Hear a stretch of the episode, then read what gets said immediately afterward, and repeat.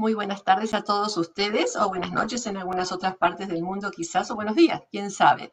Soy la doctora Ana Nogales, aquí con ustedes. Como siempre, te les doy la bienvenida a todos a estas charlas. Me encanta conversar con ustedes. Me encanta que podamos hablar de los temas más duros, más difíciles, de lo que nos está ocurriendo actualmente. Pero en medio de esta pandemia, en medio de todo este, esta preocupación, por la parte económica, por el trabajo, por enfermedades. Eh, está en la otra preocupación, que es la de la violencia en el hogar.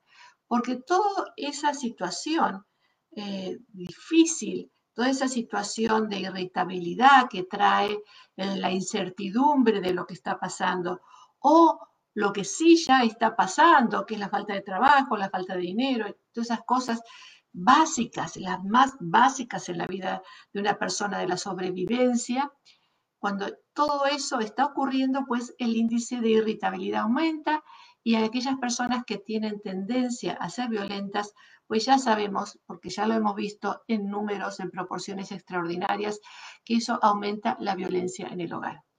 No solamente la violencia de la pareja, sino también con los niños, la violencia en general. Y entonces mucha gente se pregunta, y bueno, ¿y por qué las mujeres se aguantan tanto? ¿Qué, ¿Qué, es lo que les pasa a las mujeres que no dicen, pues hasta aquí? Y si te he visto, no me acuerdo.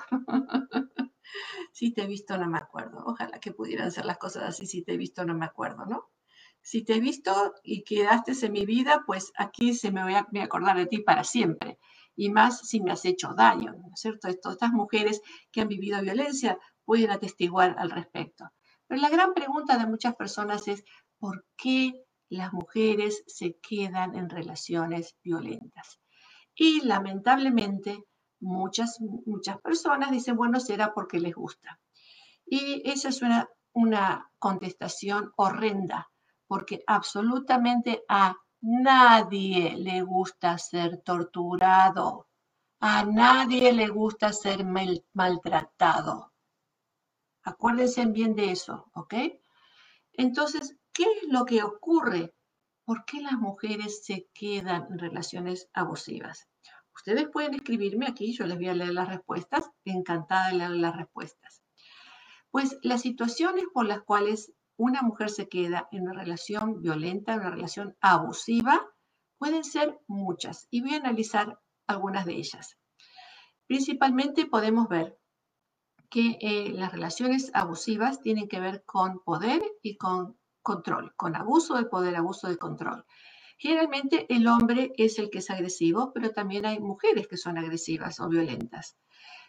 Generalmente hablamos de la mujer como víctima y el hombre como el, el que ejerce ese control a través o ese poder a través de la violencia, porque las estadísticas muestran que el 95% de las víctimas son mujeres. En algunas estadísticas muestran que es 97, en otras 94, pero se usa como promedio el número 95%. Y ustedes dirán, sí, lo que pasa es que hay muchos hombres que no reportan la violencia en el hogar. Y es muy cierto, hay muchos hombres que dicen, yo no quiero ser mostrarme como mandilón y yo no voy a reportar, yo no voy a hacer el ridículo de ir a, a la policía a decirle mi esposa me pega. Y lamentablemente esas restricciones que se ponen los hombres les afecta a ellos y también, por supuesto, a los hijos. Pero lo mismo pasa con las mujeres. Muchas mujeres no quieren reportar la violencia en el hogar porque piensan que no le van a creer, porque piensan que, las van a juzgar, piensan que la familia las va a, a condenar y esas cosas sí pasan. Entonces veamos todas las posibilidades habidas y por haber por las cuales una mujer se queda en una relación abusiva. Para empezar, vamos a, poner en claro que las relaciones abusivas o las relaciones de violencia en el hogar pueden ocurrir en cualquier hogar. No importa cuál sea la edad, no importa cuál sea el país de origen o la religión o el estatus social o el estatus de educación. No importa. La violencia ocurre en todos los niveles, ténganlo bien en claro. Sin embargo, hay una población en la cual se ve que prevalece más, es decir, que es más notoria. Y generalmente es en mujeres, las edades son de los 15 a los 44 años. y también en mujeres embarazadas. Uno diría, ¿cómo puede ser que en mujeres embarazadas? Pues sí, en mujeres embarazadas y enseguida les voy a explicar por qué. Entonces tenemos mujeres de 15 a 44 años, no importa la religión, ah, mujeres que generalmente tienen bajos recursos porque sienten que no tienen a dónde ir o qué hacer, mujeres inmigrantes, mujeres indocumentadas porque sienten que no tienen los mismos derechos que otras personas, y, mujeres que no tienen la educación suficiente como para competir en el mercado y poder tener buenos trabajos. Eso es generalmente cómo se ve cuáles son las personas que están a más riesgo de vivir en situaciones de violencia. Cuando la violencia ocurre, muchas mujeres, vamos a hablar de mujeres, nuevamente pueden ser hombres, generalmente los hombres no reportan para no sacarle la madre a los hijos, pero volvamos a la situación de las mujeres. Las mujeres no reportan porque, primero, porque no saben a dónde reportar. Principalmente vamos a hablar ahora, como somos todos latinos, hablamos todos español, muchas mujeres no saben a dónde reportar ni cómo reportar, piensan que porque no saben hablar inglés no se van a poder expresar bien, piensan que la policía no les va a creer o piensan que la policía los va a, a deportar o piensan que le van a sacar a los niños piensan que se va a, inviscuir entonces servicios sociales, inmigración, todo, todo eso en contra de la persona que está supuestamente reportando. Y todo esto quiero que lo aclaremos y muy bien aclaradito para ver por qué esas personas no reportan sin saber todos los recursos que hay en la comunidad y todo lo que pueden ellas buscar como ayuda para ellas y para sus hijos en la, en la comunidad donde viven. El 80% de los casos donde hay mujeres que viven violencia en el hogar, el 80% los hijos también viven violencia, ya sea violencia emocional, violencia física, algún tipo de violencia. También ellos, o simplemente el hecho de ver violencia en los padres es una forma de violencia contra los hijos, porque los hijos también lo están sufriendo. Entonces, estas mujeres no reportan, no reportan porque tienen mucho miedo, miedo a lo que va a suceder porque escuchan de una comadre o en el trabajo o de alguien que dijo horrores de lo que le pasó a cierta persona por haber reportado. Y es muy importante entender el concepto de qué es lo que pasa cuando uno sí reporta la violencia en, el hogar, cuáles son los procedimientos de todo lo que ocurre después para que estas personas no tengan miedo a reportar. Primero que nada, cuando una mujer busca ayuda en un centro comunitario, en algún centro de, salud mental, generalmente va para decir yo quiero que le ayuden a mi esposo a que no sea violento, a que ya no sea violento. Yo quiero ayudarle. Yo quiero salir de esto. Y no buscan ayuda realmente para reportar, sino buscan ayuda, ayuda, no reportar. Es, ese concepto es muy importante y a veces no encuentran la ayuda que ellas buscaban. A veces piensan que los médicos no lo pueden entender porque ella es latina y el médico es chino, o lo que sea, y que no le va a entender lo que le quiere decir o que no va a entender la dimensión tan terrible de, de lo que le está ocurriendo. Entonces, a veces van y medio como que dicen algo, pero no cuentan toda la historia. A veces hay muchas mujeres que llaman a la policía para reportar violencia doméstica. Viene la policía ¿Y qué les dicen? Les dicen, bueno, eh, mi esposo eh, no es el mismo de antes. Bueno, la policía, ¿qué va a decir con eso? Nada, no pueden hacer nada. O dice, mi esposo me, habla feo. La policía no puede hacer nada con eso, más que decirle, señor, déjele de hablar feo a su esposa. Más de eso no pueden hacer. La policía puede hacer algo como arrestarlo, siempre y cuando haya un asalto físico o que la persona esté en, eh, en peligro por su vida, por su bienestar o los hijos, algo que, sea considerado algo que tenga la policía que intervenir para mantener la, calma, para mantener eh, eh, la seguridad de esa persona. Pero y, y, es interesante porque como latinos lo que hacemos que como no confiamos muy bien, como venimos de nuestros países en Latinoamérica donde la policía puede ser a su vez la persona más violenta dentro del hogar y conocemos, pero muchísimos de esos casos. Entonces lo que hacemos es ir tanteando, ¿sí? Ustedes me entienden, vamos tanteando y le vamos diciendo al policía de a poquito. Sí, que me habla mal, sí, que me dijo que soy tonta, sí, que, que no le gusta mi comida. Cosas que la policía no puede hacer absolutamente nada. Pero estamos viendo cómo va reaccionando el policía. Y si percibimos que no nos va a ayudar, pues no le contamos la historia completa. Y en este país es al revés. Tenemos que empezar reportando lo más grave. Si me amenazó, si me levantó la mano, si me quiso ahorcar. Tenemos que decir lo más grave al policía para que pueda tomar nota y hacer un reporte policial y darle la ayuda que necesita.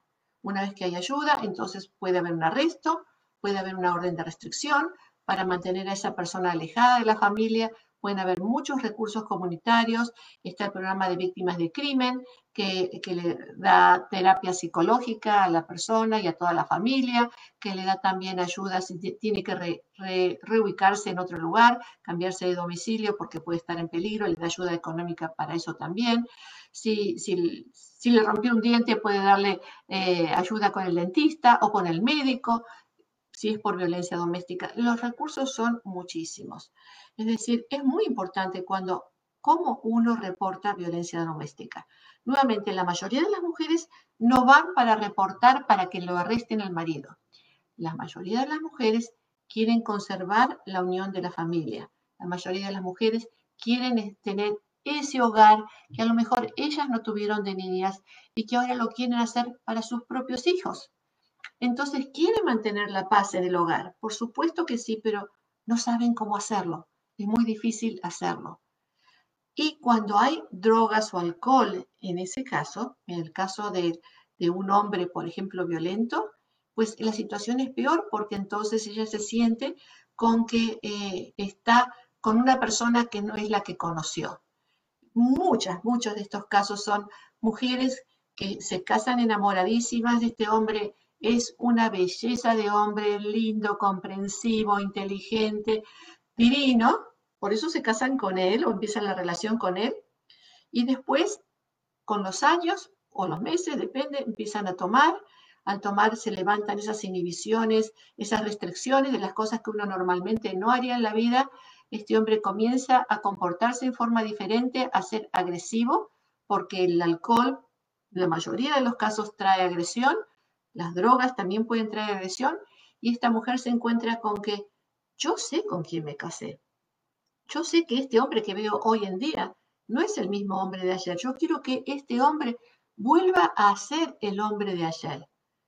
Y entonces su lucha está por conseguir ese nuevo balance, esa nueva vida familiar, de amor, de entendimiento que tenían antes, que sabe que existió. Nadie le puede sacar eso de su cabecita, porque existió, era real.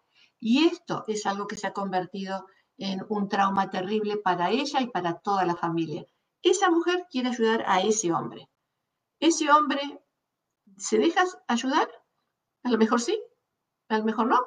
A lo mejor ese hombre lo que está haciendo es levantando una adicción, a lo mejor tiene ciertas vulnerabilidades para ese tipo de adicciones, a lo mejor quiere y no puede salir del paso, y, por más que hace promesas de que ya no va a volver a ocurrir, que no va a volver a tomar, que no va a volver a accederse en lo que sea, vuelve a lo mismo porque el alcohol se apodera de la vida de esa persona.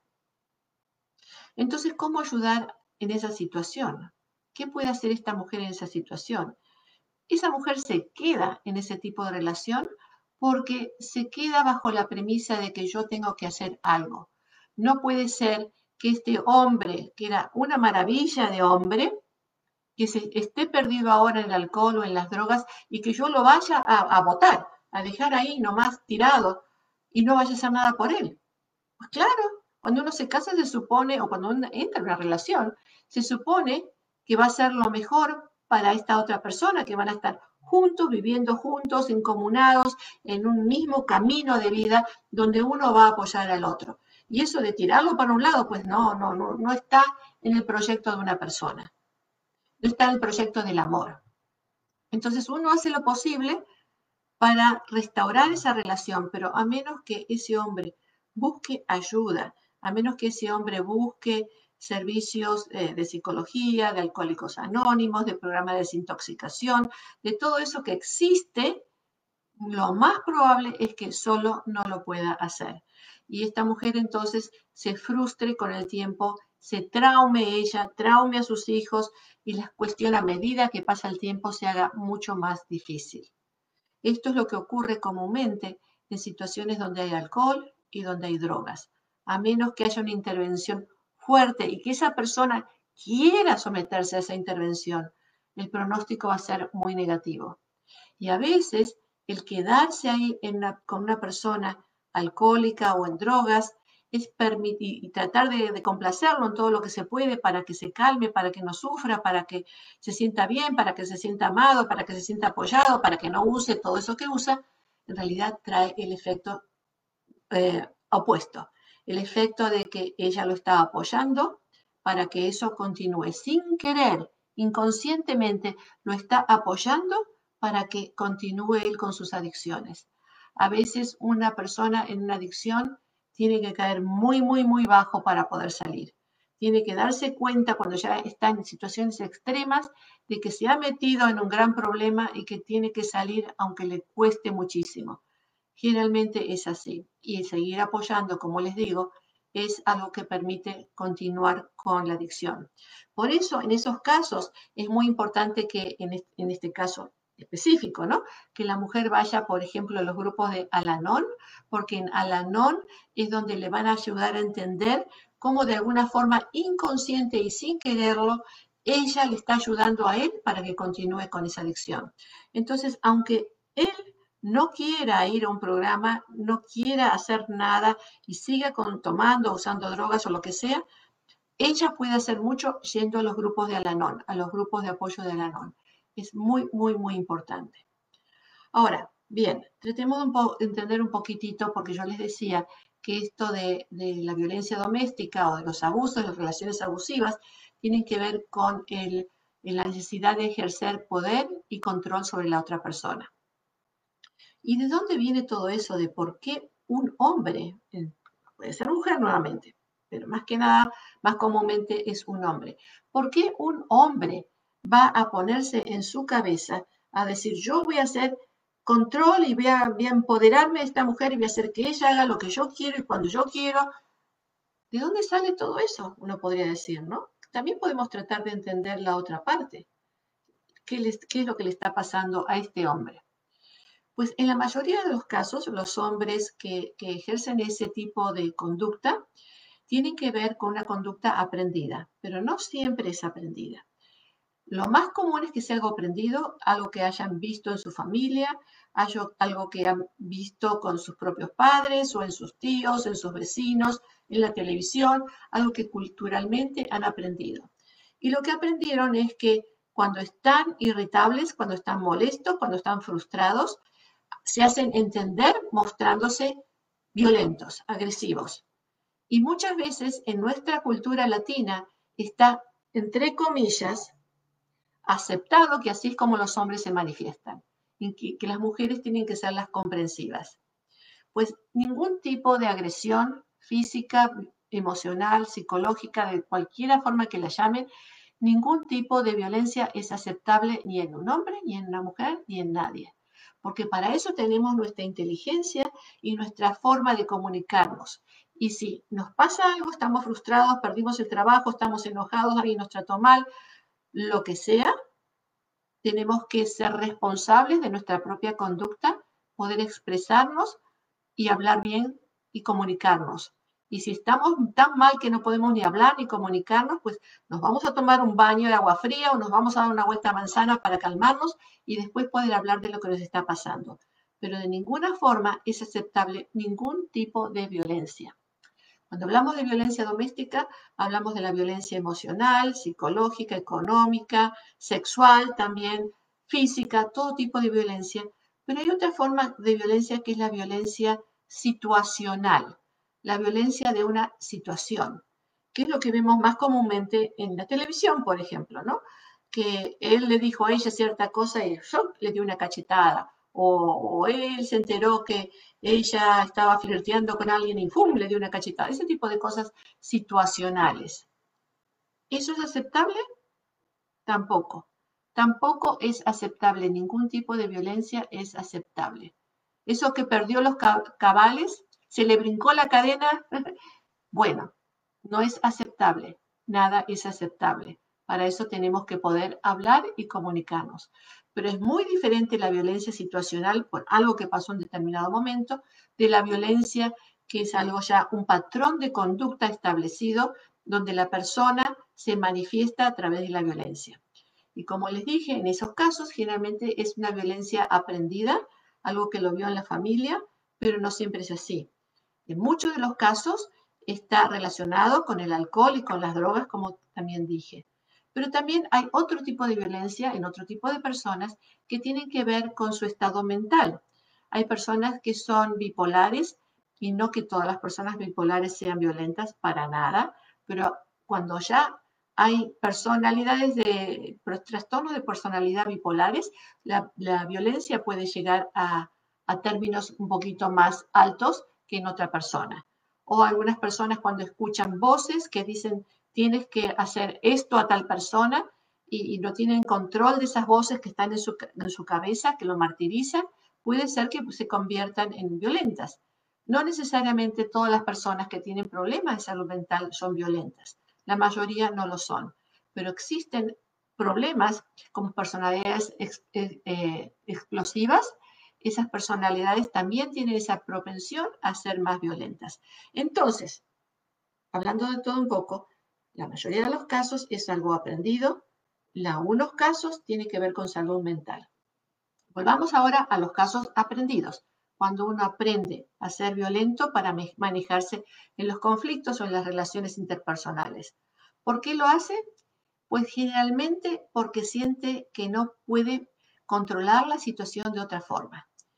El caso típico, y no quiero decir que sea el de todos, es del hombre que se siente él mismo como inferior. Ese hombre que se siente que otros hombres son más hombres que él. Y, para demostrar que él también puede competir con la hombría de otros hombres, pues se ponen entonces más violentos y son aquellos que ustedes lo ven ahí muy macho men y, que en realidad detrás de ese macho men hay una autoestima muy, muy, muy pequeña.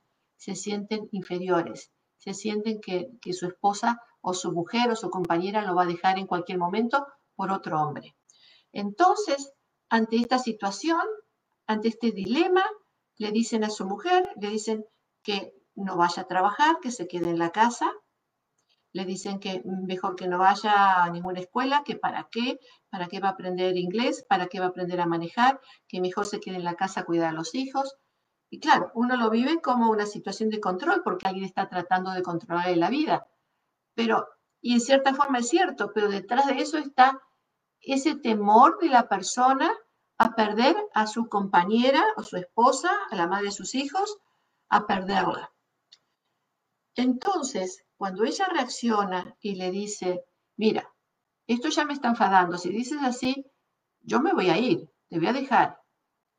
Si ustedes piensan un poquito qué es lo que está escuchando ese hombre, ese hombre que está siendo controlador, y que quiere mantener a su esposa, a su compañera con él porque tiene miedo de perderla, cuando ella le empieza a amenazar de que se va a ir, pues ¿qué va a hacer este hombre que no tiene siquiera conciencia de lo que está ocurriendo? No, no se da cuenta de lo que está ocurriendo, simplemente está ejercitando lo que él aprendió, lo que él vio.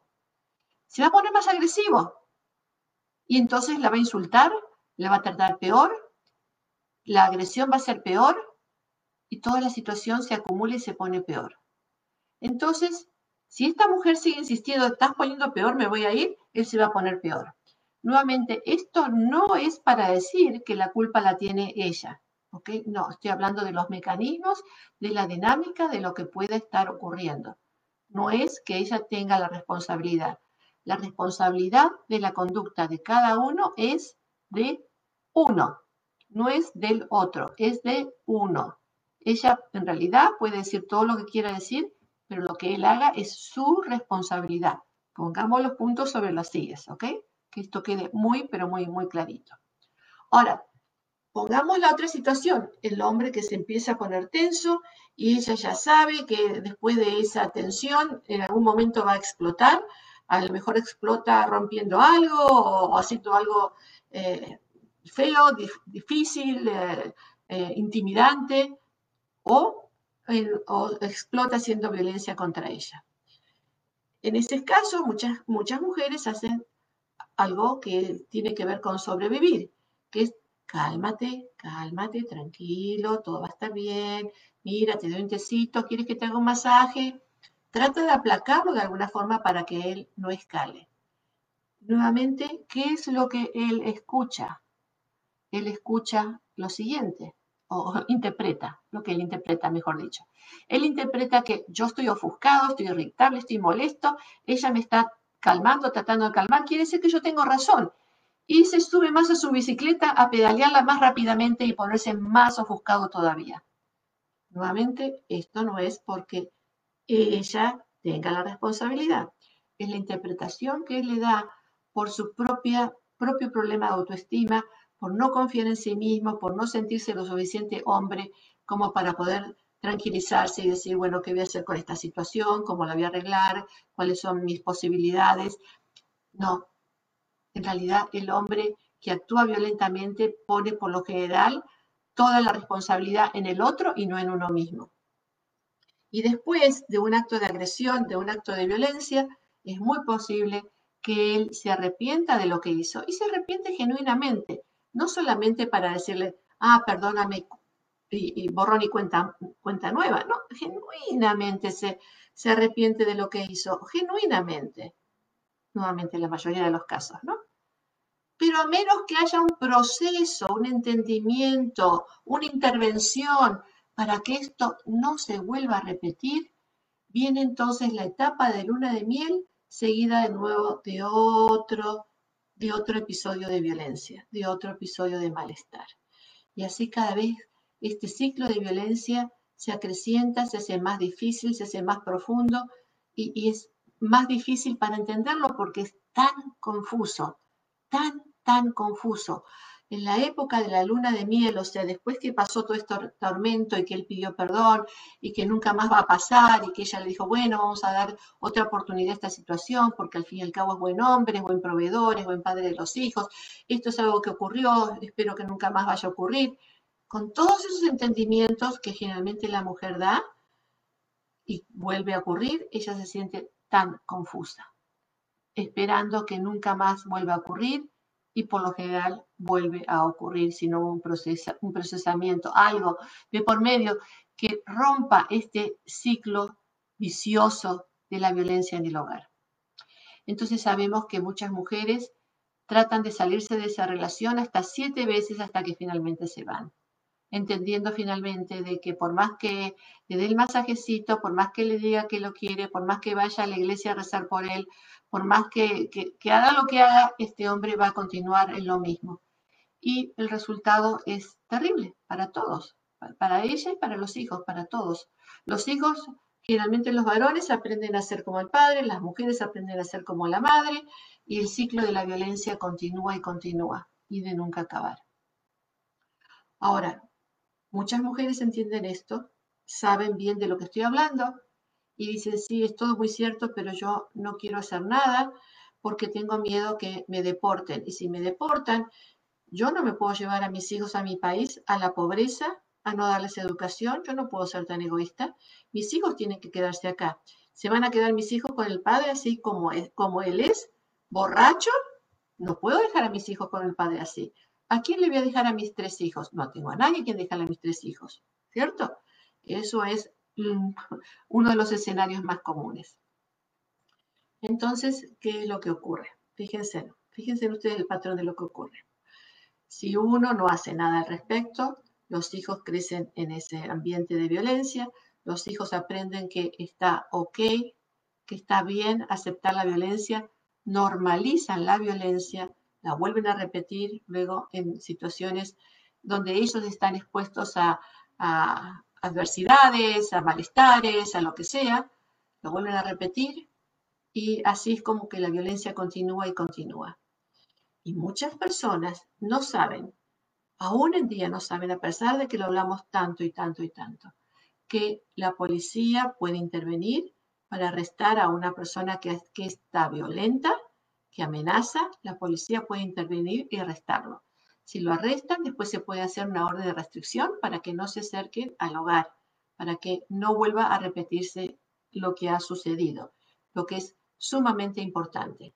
Y en cuanto a inmigración, una vez que una persona hace el reporte de violencia en el hogar, eso es considerado un crimen. La violencia en el hogar es un crimen en los Estados Unidos, ¿sí? Un crimen. Por lo tanto, cuando uno hace la denuncia de un crimen, puede calificar para pedir la visa U o lo que se llama BAWA, que BAWA son las iniciales de violencia contra la mujer. Son dos tipos diferentes de visa y algunos abogados prefieren usar uno, otros prefieren usar la otra. Lo importante para ustedes es que hay visas que se otorgan a personas que han vivido un crimen. el fundamento de esto es de que si hay un crimen y nadie lo reporta, ese criminal va a continuar haciendo de las suyas en otras formas, con otras personas. Puede ser un hombre con otras mujeres, puede ser que sea violento también el trabajo. O sea, si nadie reporta, la situación continúa si nadie hace nada. Entonces, para proteger a esos hijos, para proteger a la familia, para proteger a la sociedad, estas leyes son para proteger a las víctimas de un crimen, para que lo puedan reportar, para que se pueda procesar el caso y entonces a cambio se les otorga una residencia temporaria. La visa U, la visa T en el caso de trata de personas, BAWA son distintos tipos de visa que se otorgan a personas que sí reportan un crimen. Nuevamente, violencia en el hogar es un crimen. Luego de tener la residencia por un cierto tiempo, la residencia temporaria, uno puede pedir la residencia permanente y también puede pedir a los familiares inmediatos que puedan estar en los países de, origen. O sea que si María tiene además dos hijos en Guatemala, después ya cuando tenga su residencia puede pedir por los dos hijos para que vengan de Guatemala para aquí.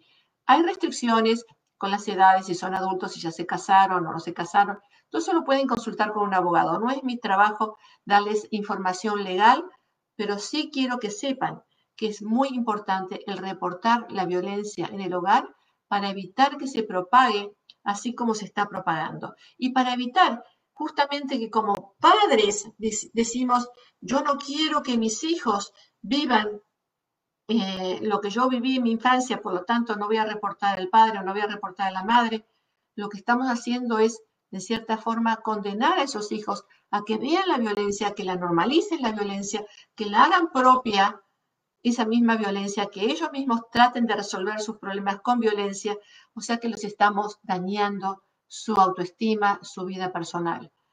Y eh, muchos piensan que, bueno, mi esposo es violento, es otra situación, mi esposo es violento, pero no delante de mis hijos. ¿Ustedes creen que sus hijos no se dan cuenta? en la mayoría de los casos que yo veo, me dicen esas personas adultas, mis padres creían que yo no me daba cuenta, pero yo veía, yo escuchaba, cuando mi mamá gritaba, yo escuchaba, veía, de una forma u otra, saben todo lo que está ocurriendo en el hogar. Somos nosotros, quien, adultos, quienes nos engañamos a nosotros mismos diciendo que ellos no se dan cuenta.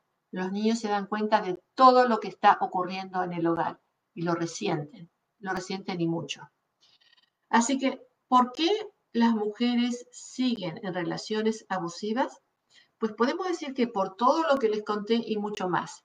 Porque históricamente, históricamente las mujeres han sido como eh, ciudadanas de segundo grado. Han estado ahí abajo. El hombre arriba, la mujer abajo. ¿Por qué? Porque el hombre tenía la fuerza física para poder ir y, conseguir el pan de cada día y traerlo al hogar la mujer era la que se quedaba con todos los hijos que Dios le daba, 20 que pudiera tener si es que no se muriera antes, o sea, en los partos. Eh, entonces, ella vivió siempre en dependencia de lo que el hombre pudiera traer al hogar y lo vemos también en las especies animales, donde la hembra se queda pendiente del macho para, que, para poder sobrevivir. O sea, históricamente, de alguna forma, nos ha quedado acá. Eh, recién con la revolución industrial, el siglo pasado, la mujer ha tenido mucho más acceso a trabajos, a poder salir y ganar su sustento, a, seguir una educación, continuar con una educación, poderse valer sola, poder ser mujeres solteras y educar a sus hijos y educarlos bien, tener a su cargo toda esa fuerza de la mujer que hoy aplaudimos hoy en día, pero detrás de todas estas mujeres siempre está el, juicio, el enjuiciamiento de eh, la familia que le dice de, alguna otra, de una u otra forma que tiene que quedarse con ese hombre abusivo porque es a él a quien lo eligió y ahora quédate con tu cruz, tú lo elegiste, o, aunque no se lo digan, uno se cree a sí mismo que no va a poder, que, que, va a necesitar de él de todas maneras, que no va a poder vivir sola, que cómo le va a hacer, que cómo va a hacer con los hijos. Todas esas cosas las tenemos aquí, aquí. Aún hoy en día, con todas las posibilidades que tenemos de hacer una, una vida mejor. Sin embargo, tenemos muchísimos programas, muchísimas eh, eh, formas de eh, aprender cuáles son los recursos que hay en la comunidad. Podemos, por ejemplo, como hoy que estamos hablando del tema tan abiertamente y enseguida voy a leer a todo lo que me están escribiendo, libros que se han escrito, pero muchísimos acerca de la violencia en el hogar. Acá tienen el mío, de, este es Latina Power utilizando sus siete fortalezas para decir no al maltrato. Es un manual de trabajo. O experiencias de gente, de mujeres que han escrito sus propios libros, como este que me ha llegado de, eh, Esperanza. Eh, Esperanza Corona de Rosas. Se llama Esperanza de Renacer. Les voy a leer aquí eh, lo que ha escrito ella. Dice, nadie me había dicho que tal situación estaba mal y que debía defenderme e intentar salir de ese círculo vicioso que me asfixiaba. En las ocasiones que lo denuncié, sentía miedo. Puse como pretexto el bienestar de mis hijos, que crecieran en una familia funcional, con su madre y padre velando por ellos. Ella escribe acá su historia y, los eh, pensamientos que ella tuvo al respecto, las reflexiones, a través de cada capítulo. Muy lindo el libro, muchísimas gracias por hacerlo llegar y sé que hay otras mujeres que también me están mandando su libro. Por favor, mándenme sus libros, mándenmelos. Eh, llamen por teléfono o escriban y les vamos a dar la dirección de la oficina para que ustedes manden sus libros y yo voy a leer un poquito de cada uno. Pues por supuesto que esto es un problema comunitario, un problema de la sociedad, no solamente latina, sino en todos los Estados Unidos y en todas partes del mundo. Aquí en los Estados Unidos sabemos que una de cada tres mujeres han vivido o viven violencia en el hogar en el curso de sus vidas. Y lamentablemente, cuatro mujeres mueren al año en los Estados Unidos. Cuatro mujeres. Diez que sepamos en México, pero no tenemos información completa de eso, que sepamos. Cuatro en los Estados Unidos. ¿Y saben lo que es más triste todavía? Que de esas mujeres que, que han sido víctimas fatales, la mayoría ya había pedido de alguna forma ayuda porque habían vivido, por, haber vivido con un hombre abusivo. Entonces, si como sociedad entendemos este que es un problema horrible que nos aqueja a todos, porque esa madre que falleció representa a muchos hijos que se quedaron sin mamá, a muchas hermanas que se quedaron sin su madre, a muchas madres que se quedaron sin su hija. Si, si pudiéramos como sociedad, sociedad prestar mucha más atención a lo que ocurre en la vida de estas personas y pudiéramos ayudarlas en forma mejor, tendríamos una sociedad mucho más sana. Las implicaciones de la violencia del hogar repercuten en el afuera, en las calles. La mayoría de la gente que es violenta afuera es porque aprendió violencia en el hogar. Tenemos mucho, mucho trabajo que hacer, pero mucho. Muy bien, voy a mirar a ver qué llamadas, qué llamadas, ¿no? ¿Qué, comentarios tengo? Por favor, escríbanme, ¿eh? Lina Muñoz dice, hola doctora, qué gusto, ya estoy aquí. Hola Lina. Mireya Sabiñón, saludos, saludos. Julisa Bailón, tiene mucha razón, en mi hogar mi esposo es, era el que me reprimía todo cuando trabajaba, me vigilaba y siempre ve que todos los varones me ven. Platico mucho con él haciéndole ver que tiene que cambiar su mente. Y ya un poco lo llevamos bien, pero ¿sabe qué me duele más? que mi hijo lleva nueve años con su mujer y es solo pura violencia y eso me duele mucho. Ay, claro que duele porque uno se hace responsable entonces de lo que le está ocurriendo a esa nueva familia y a esos nietitos, ¿no? A esos nietitos que me imagino que ya debe tener nietitos, Julisa, o si no estarán por venir. Aprendieron un ejemplo, un ejemplo malo y duele mucho, duele mucho. Gracias por ese comentario, Julisa.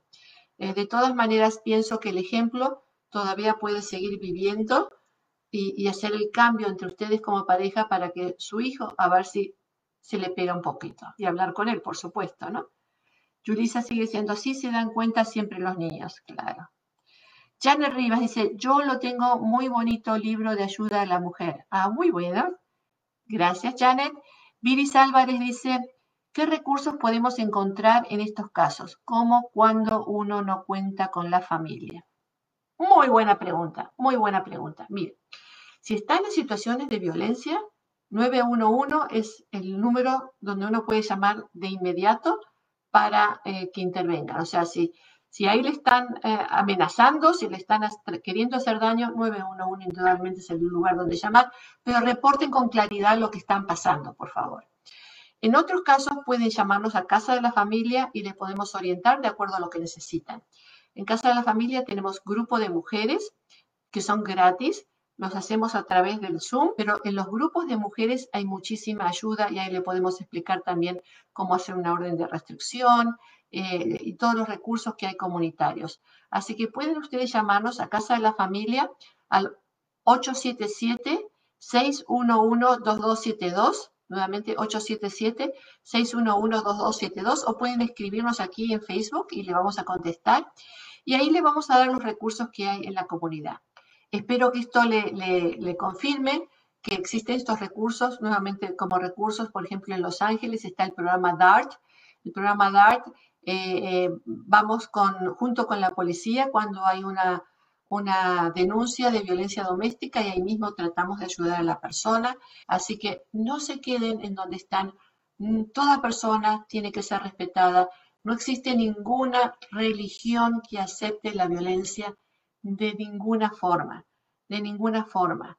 Eh, ninguna religión, de ninguna forma Dios permite que haya eh, agresión entre la gente, ni contra la mujer ni contra nadie, contra nadie. Así que no se, no se mantengan allí pensando que se casaron y que se casaron para siempre y que ahora entonces tienen que, tienen que correr con su cruz. Si se casaron y para siempre, muy bonito, pero quien ha roto ese matrimonio no es la persona que se va, sino la persona que ha hecho de esa relación una relación violenta. Así que uno puede seguir amando, uno puede seguir casado si quiere porque piensa que tiene que quedarse casado, pero no necesariamente tiene que vivir con una persona violenta. Gracias por esa pregunta muy, muy importante. Julisa dice, ¿tiene alguna página en YouTube? Hay muchísimas. Busque ahí doctora Ana Nogales y me va a encontrar. Hay muchísimos YouTube. Eh, y también acá mismo, ¿no? En, Facebook Live, si van para abajo y van viendo todas las presentaciones que he, hecho. También en mi libro, como les mostré. También tenemos los grupos. Así que hay muchos recursos, muchos recursos. Y Vivis Álvarez dice, gracias. Muchas gracias. Nuevamente, el teléfono de Casa de la Familia es el 877-611-2272 y para no darles tantos números de teléfono, llámenos y nosotros los comunicamos, ya sea con el Departamento de Salud Mental del Condado de Orange, del Condado de Los Ángeles, del Condado de Riverside, tenemos todos esos números y, en, las promotoras de salud del Condado de Los Ángeles son maravillosas y estoy segura que ellas van a estar allí para proveerles los servicios, brindarles los servicios que ustedes necesiten. Hay muchísimos recursos, hay mucho más que hablar y vamos a seguir con este tema, pero con seguridad, con seguridad. Hasta muy prontito.